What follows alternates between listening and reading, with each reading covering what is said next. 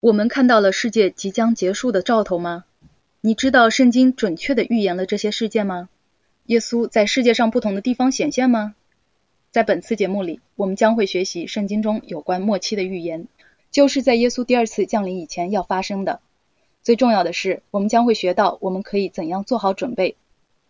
亲爱的朋友们，我们有盼望，因为在混乱之中，我们知道我们有美好的期待。欢迎大家来到揭秘圣经预言。在这次激动人心的旅程中，让我们来学习圣经中一些最重要的预言。大家还记得我们昨天的故事吗？他讲述了一个古代的国王尼布甲尼撒以及上帝赐给他的一个梦，在那个梦里预言了世界上各大帝国的兴与衰。在耶稣预言这个世界末期的大事件将要怎样发生时，我们可以相信这是将要发生的事实吗？亲爱的朋友，确实如此。上帝遵守了他向我们发出的每一个应许，圣经也向我们指明，上帝深爱这个世界。最重要的是，他爱你。在我们回顾过去时，我们将会坐在耶稣脚前，聆听一个令人警醒的教导。他讲述了世界末期的兆头，你可不要错过耶稣在这个重要主题上给我们的指示。但在我们开始分享之前，我想给大家介绍一下。我们揭秘圣经预言这个系列的目标是为您提供在属灵上成长的工具，所以您可以注册我们在线圣经学校，这样你就有机会可以更深入的学习很多圣经主题。如果你有疑问，也可以提出来，我们有在线圣经老师可以回答您的问题。另外呢，你也可以在评论区与我们互动。在我们开始第二个讲到十兆之前，让我们一起来祈祷，天赋宇宙的大君王。主啊，我们今天来到你的面前，我们想了解你赐给我们的实照，使我们提早得到警告，知道怎样做好准备，使我们不惧怕。我们要依靠你，主啊，在我们学习你赐给我们的警告时，求你帮助我们更深的爱你。我们爱你，敬拜你。但愿很多想知道这些幕后事情的人们，从今天的学习中可以找到他们问题的答案。好使他们从你的圣言里得到确实的保障。奉耶稣宝贵的圣名祈求，阿门。我们处在一场全球性的隔离之中，一场全球性的流行病，这是史无前例的。很多人为自己和他们的亲友忧心忡忡，潜在的经济灾难也许迫在眉睫。超市、商店里的很多货架都空了，你也许无法得到所需要的物品，你也许担心未来将会怎样。我们的大脑里充满了各种问题：经济将会崩溃吗？我还能供养家人？还有住处吗？科学家将会迅速找到新冠肺炎的疫苗吗？今天在我们环顾世界时，我们看到有许多人感到困惑和烦恼。各种不同背景和文化的人正变得越来越焦虑。面对未来，他们充满忧虑。他们想知道接下来将会发生什么。圣经预言清楚地启示了上帝对未来的计划。让我们重复这个系列的主题：如果它合乎圣经，我相信；如果它不合乎圣经，我就不相信。启示录书的开始和结束是以耶稣荣耀的降临为特征的。启示录一章七节应许说：“看哪，他驾云降临，众目要看见他，连刺他的人也要看见他，地上的万族都要因他哀哭。”这话是真实的，阿门。启示录指引我们举目望天，使我们从这个世界的问题转向一切问题的答案，就是耶稣。启示录的最后一章指出，我们离耶稣的第二次降临有多么近。启示录二十二章二十节说：“证明这事的说，是了，我必快来。”阿门，阿门。主耶稣啊，我愿你来。在启示录第二十二章，耶稣一连三次说：“我必快来。”他希望我们为这个重大的事件做好准备。你也许想知道耶稣有多么快就要来了。耶稣的门徒们也很想知道。他们在马太福音第二十四章三节直接问他说：“你降临和世界的末了有什么预兆呢？”在第二十四章，耶稣列出了他降临的二十多个预兆。难道这不令人兴奋吗？他非常爱我们，他提前告诉我们，所以今天让我们一起来看看这些预兆。在一次奇妙的讲道中，耶稣把公元七十年耶路撒冷的毁灭与世界末日将要发生的事情交织在了一起。他预言了他复临的预兆将会发生在宗教领域、政治领域、自然界、社会文化领域。第一种预兆发生在宗教领域。让我们打开马太福音二十四章二十四节，看看耶稣的警告：因为假基督、假先知将要起来，显大神迹、大奇事。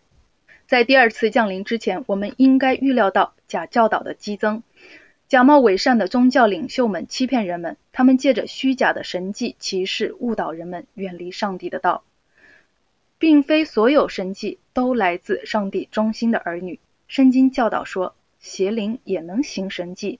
让我们看看启示录十六章十四节，因为他们本是鬼魔的灵，施行奇事，出去到普天下众王那里。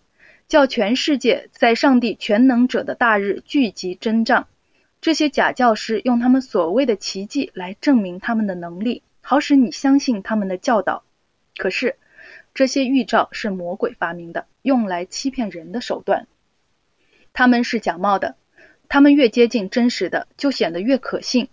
我的朋友，这就是你需要亲自学习圣经的原因。如果宗教老师引你远离圣经，你一定要担心。一个真教师的圣经标准是什么呢？在约翰一书二章四节，人若说我认识他，不遵守他的诫命，便是说谎话的，真理也不在他心里了。所以，一个真教师将会遵守诫命，并传讲真理。所以要担心，如果有人来找你，即使他们声称能行神迹，即使他们声称能治病，如果他们无视圣经简单明确的教导，请你跑开。跑向你的圣经，请亲自在你的圣经里查考。我向你保证，在我们所有的讲道里，我们单单用上帝的话语作为我们的指导。我邀请你亲自去研究，不要以我的话为标准。你需要确保你相信的是真理，来自耶和华如此说。发起异端邪教的假教师在世界各地兴起，这是我们知道的。比如日本人麻原彰晃出版了一本书，并自称为基督。他还声称唯独自己是日本完全成佛的大师，还自封为上帝的羔羊。麻原彰晃声称他能把属灵的能力传给他的追随者，并除去他们的罪恶和因果报应。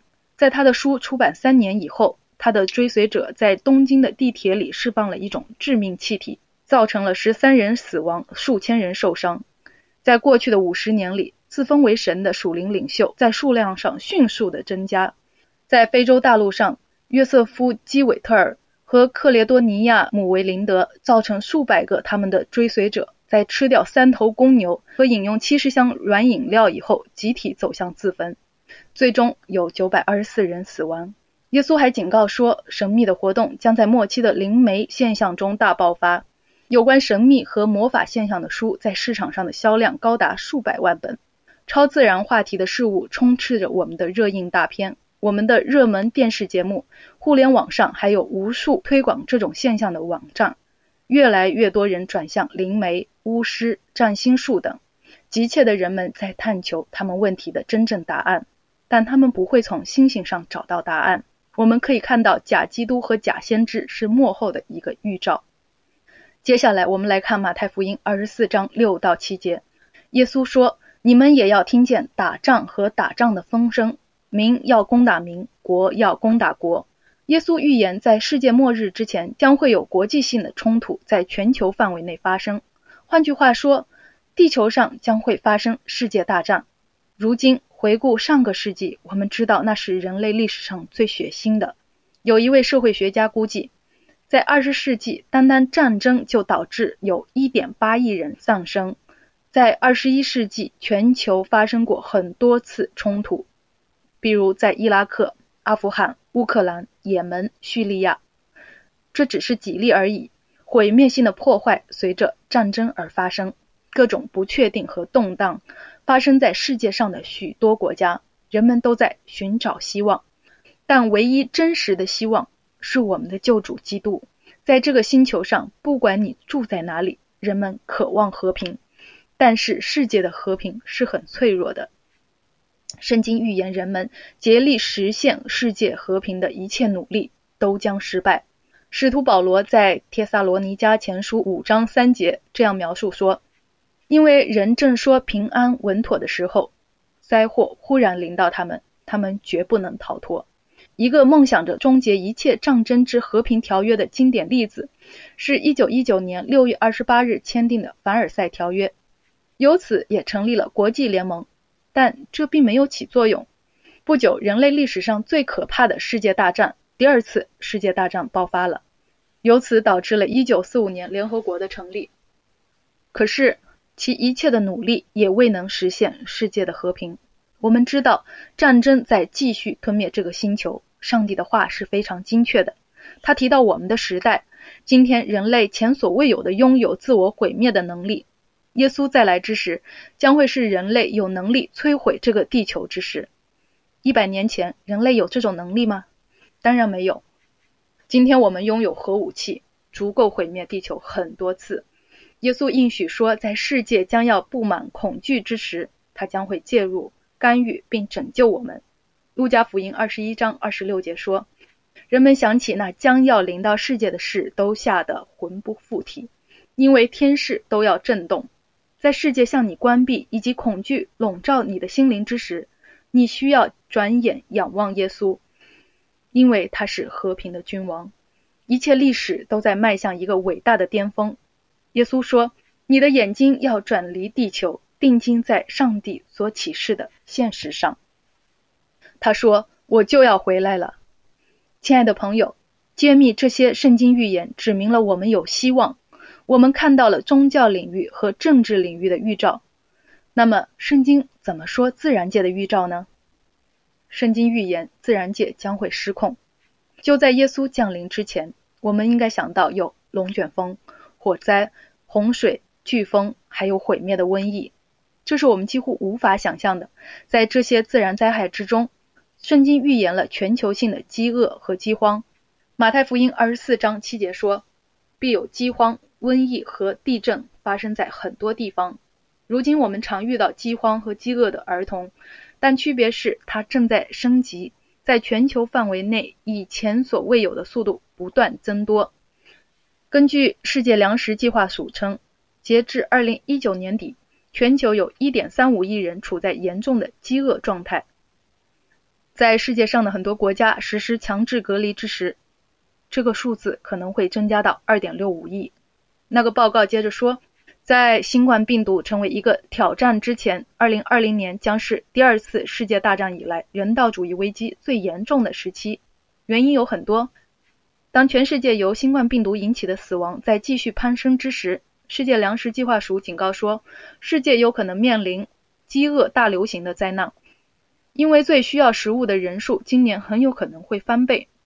比如，如今在印度有数百万人在新冠肺炎流行期间失业多个星期，他们深陷饥饿。英国广播公司报道说，这次隔离封锁可能带来全球性的大饥荒。造成人类饥荒的又一个因素是发生在很多地方的一种奇怪现象。从2019年开始，整个非洲、阿拉伯半岛和南亚发生了一次蝗虫侵害。这次沙漠蝗虫的爆发在威胁着整个地区的食物供应。有越来越多人需要食物，但食物却越来越少。我们可以清楚的看到，圣经所预言的正在应验。让我们再看看马太福音二十四章七节：多处必有饥荒、瘟疫。嗯，这是一个不常见的词。什么是瘟疫呢？它是一种传染性流行病，也是有毒或致命性的。例如我们当前所经历的新冠肺炎。同样，圣经预言在应验。有数百万人死于媒介传播的疾病，或瘟疫，或疟疾、登革热、黄热病、日本脑炎。你听说过农作物上的杀虫剂？农民往农作物上喷洒农药的原因，是因为这些病害正在摧毁农作物。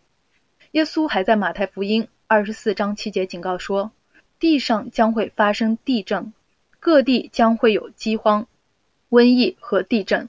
国家地震信息中心平均每年记录两万次地震发生。我们的世界上每天大约有五十次地震。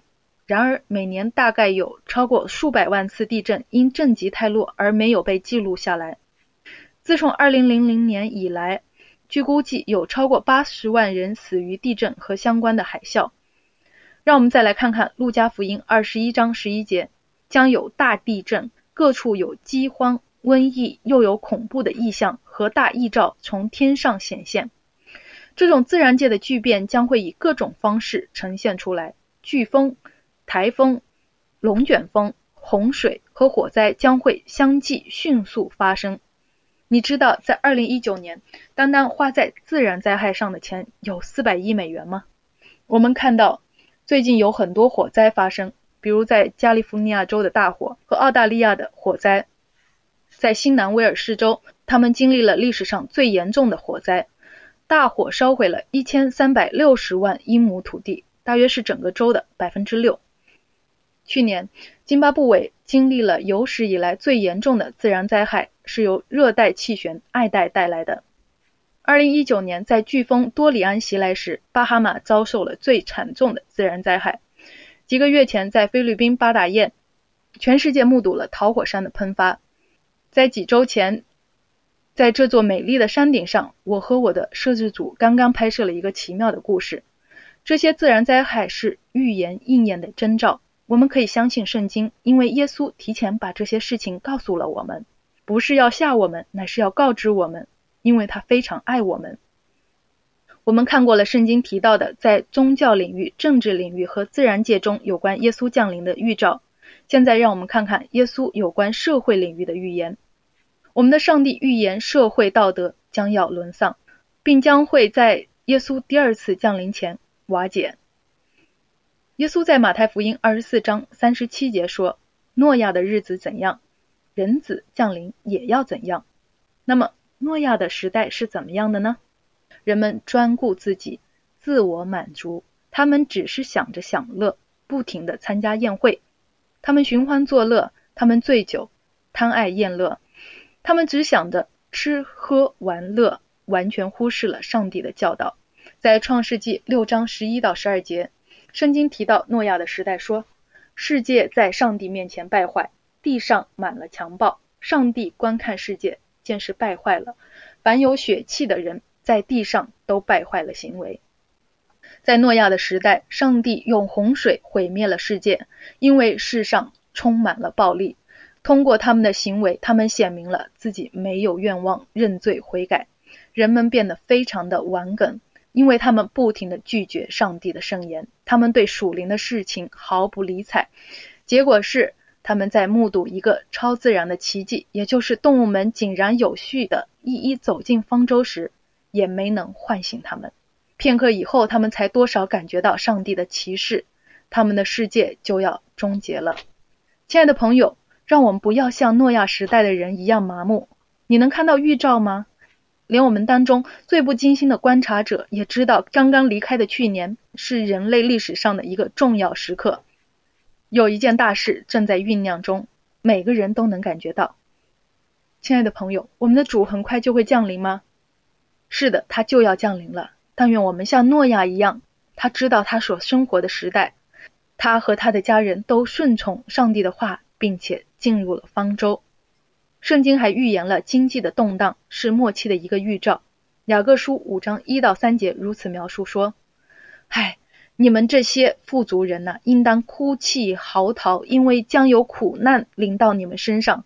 你们的财物坏了，衣服也被虫子咬了，你们的金银被腐蚀了。那锈要证明你们的不是，又要吃你们的肉，如同火烧。你们在这末世只知积攒钱财。”哇！启示录十八章十七节说，一时之间，这么大的富厚就归于无有了。在过去的几个月里，我们看到了股市崩溃，耶稣就要来了。这些预言今天正应验在我们眼前。但有一个预兆将会毫无疑问的证明，我们的确生活在人类历史的末期。它是什么呢？耶稣所说的最后一个预兆是在马太福音二十四章，福音将要传遍全世界。马太福音二十四章十四节，我喜爱这个经文。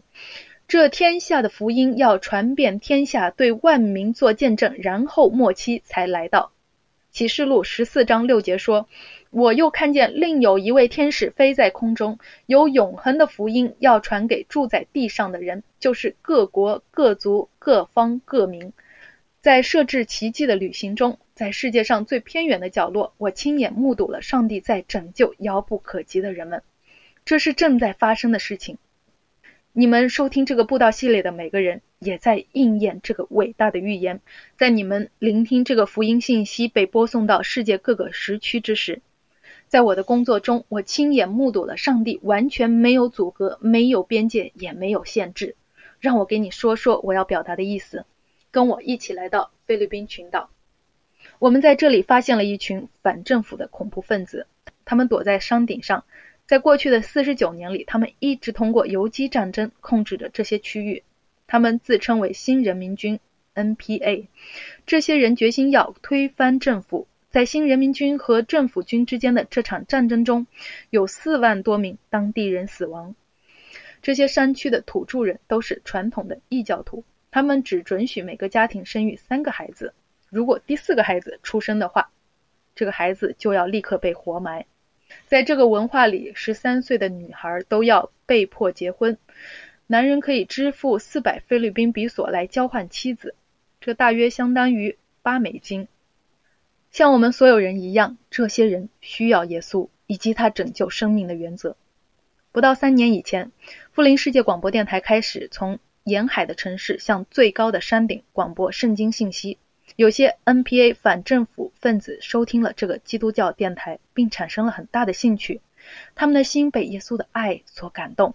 有一个最高的指挥官命令他的四个士兵去寻找电台的广播员，并把他带到他们偏远的营地。他们这样做了。他们向他询问有关耶稣和圣经的问题。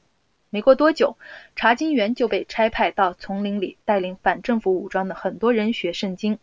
上帝的真理迅速传遍一百一十八个村庄，真是不可思议，不是吗？我们的团队有机会见证了六十名反政府武装士兵和他们的五名最高将领的洗礼，这仅仅是开始而已。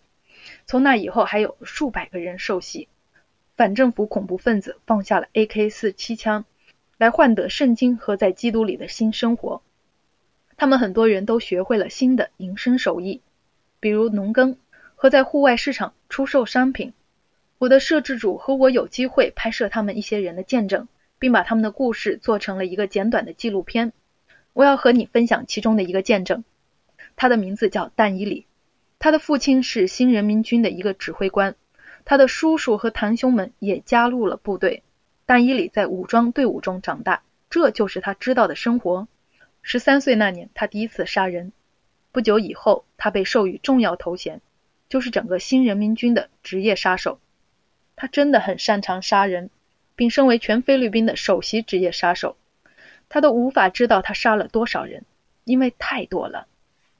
从政客到军人到警察和当地的罪犯，他杀人越多。他就变得越麻木，从来都不想记住他们的面容。直到有一天，他得到命令前去杀害一个基督教的牧师。他绑架了那个牧师，并把他隐藏在丛林里。那个牧师恳求饶命。虽然但伊里被那个牧师眼里的仁慈所惊呆，但他还是扣动了扳机。但伊里以杀人而出名。可是但伊里忘不了那个牧师的面容，这个记忆始终折磨着他。他找不到内心的平安。每隔两个月，新人民军的士兵们可以离开隐藏的地方，回家与家人团聚三天。在但伊利走进他的房子时，他听到有一台收音机在大声的播放，他的妻子和孩子正在听一个基督教的圣经节目。他认出了那是布林世界广播电台。他知道有些新人民军的战友也收听并放弃了战斗，受了洗。可是这确实是他第一次听。但伊里听到有一位慈爱的救主撇下他的九十九只羊去寻找迷失的一只羊，他的心被感动了。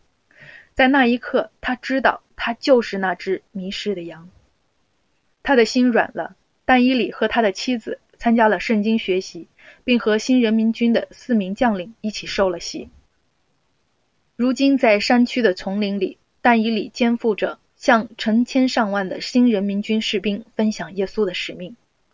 这样他们也可以过上充满平安、充满永生盼望的美好生活。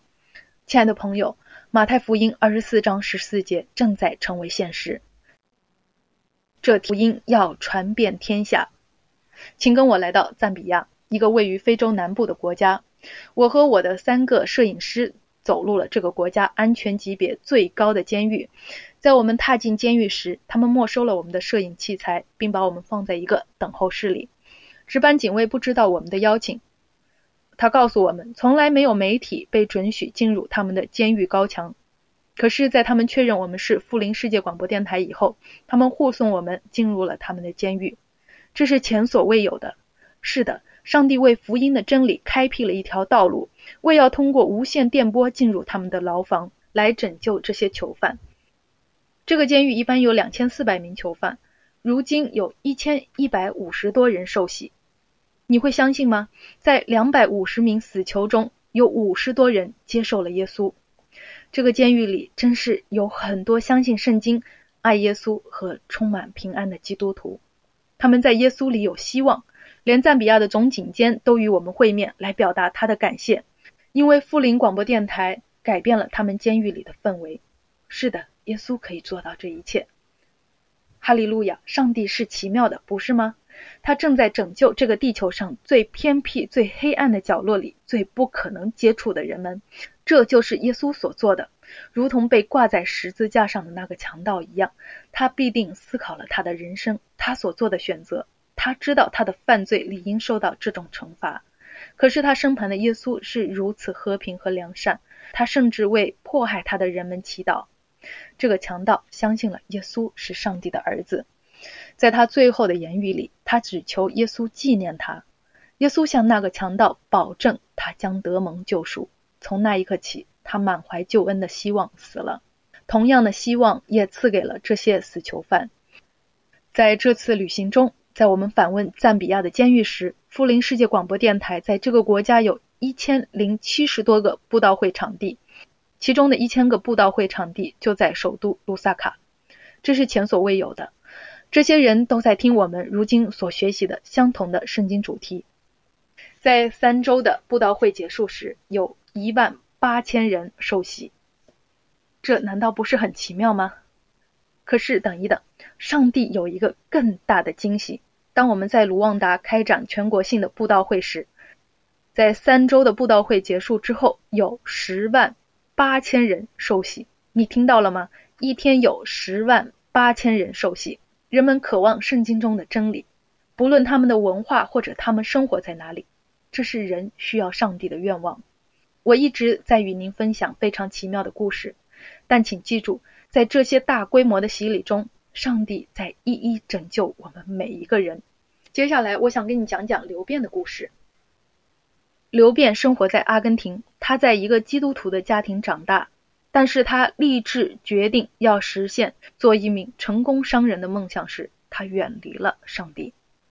不久以后，他有了兴隆的商业，也登上了人生的巅峰。他的一切似乎都很顺利。可是有一天，在他下班回家的路上，他努力伸出手臂拦一辆公共汽车，但司机没有看见他。刘便被拖到了公共汽车底下，在 ICU 病房醒来时，他发现他的腿骨折、肺破裂，身体多处受伤。他经历了漫长而痛苦的康复过程。可是有一件奇怪的事情帮助他度过了难熬的几个月。在刘辩被拖进车下失去意识时，他听到一个声音对他说：“你不孤单，你将会得胜这个患难。”有一种莫名其妙的平安临到了他，他感到了希望。在医院四个月以后，刘辩坐着轮椅回家了。他马上意识到他不能做他以往喜欢的活动了。他告诉我们，他慢慢陷入了重度的抑郁。我失去了我的工作。我的金钱，我的生意，还有我在社区里的声望，我只是一个空壳而已。在我的痛苦里，我决定我不想活了。有一天，刘辩决定他要通过自杀来结束他痛苦的生活。在他拿起刀划伤手腕时，正在播放的收音机突然换了节目。这是以前从来没有发生过的事，这让他很吃惊。刘辩对此感到很震惊。特别是在他听到收音机里传来声音时，那是他在医院重症监护病房所听到的同一个声音，曾对他说他不孤单，以及他将会胜过去。他又感到了他在医院里感受到的平安，这种平安充满了他，一切自杀的念头消失了。奇妙的是，刘辩所不知道的是，这是真正有趣的地方。他在收听我们富林世界广播电台的一个广播站，第一个广播员的试播。从那以后，他每天都在收听那个电台的节目。他听到的消息感动了他的心。刘辩有一种要认识真理的强烈愿望。如今，刘辩完全康复了。他在当地的教会很热心，还带领着一个每周学习圣经的小组。可是最美好的是，他每天不停地行走，并分享耶稣救赎的福音。这是他认为他再也做不到的事情。亲爱的朋友，如你所知，福音可以通过广播电视和互联网越过一切障碍。很多人可以通过他们的手机接收短信，并通过手机接收圣经学习。上帝正在千方百计地拯救人们。从偏远的乡村到荒凉的沙漠，到富裕的家庭和封闭的社区，到监狱和城里的青少年，福音在当今的世界末期正以惊人的方式传播开来。数百万人正在被一种前所未有的紧迫感所震动。时代在变，数百万人正在转离这个世界的不确定，为要寻求一个更美好的世界。很多人舍弃一切，为要把福音传遍世界的各个角落。上帝在行动，他在行一件大事，他正在实现预言。我们就要踏进上帝的国度了。耶稣在马太福音第二十四章警告过我们的预兆正变得越来越频繁和强烈。亲爱的朋友，上帝在呼召你为他的复临做好准备。耶稣在升天以前向他的门徒所说的话是这样的：“我如今要离开你们，但不是永远。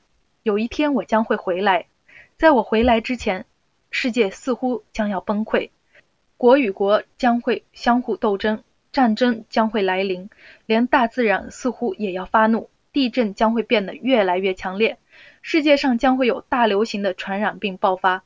在这些事开始发生时，大多数人将会感到恐惧，但是跟从我的人不必如此。的确，这一切开始发生之时，是我们仰望那临近的救赎之时。耶稣说：“我常与你们同在，到世界的末了。请记住，我爱你。”耶稣只求一件事，他渴望你把你的心给他，并与他建立一种亲密的关系。耶稣的第二次降临就是要与你团圆。此刻，你愿意把你的心献给耶稣吗？你愿意说：“耶稣，我看到了时代的预兆，很明显，你很快就要降临了。显然，我想为你做好准备。”现在你可以通过你的电脑、手机或者平板，在评论区留言，表明你想要做好准备，你想要把你的心献给耶稣。让我们低头祈祷。天父，在我们看到当今世界的混乱时，我们非常感恩，因为你早已警告了我们，这些事情将会发生。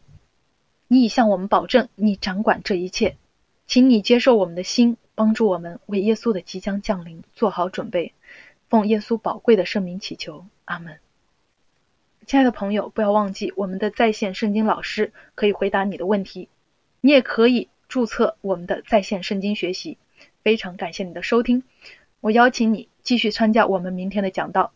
明天的主题是警告，我们将会学习三天使的信息，以及上帝向我们这个时代发出的信息。再次感谢你参加揭秘圣经预言，选择上帝的道路。愿上帝赐福给你。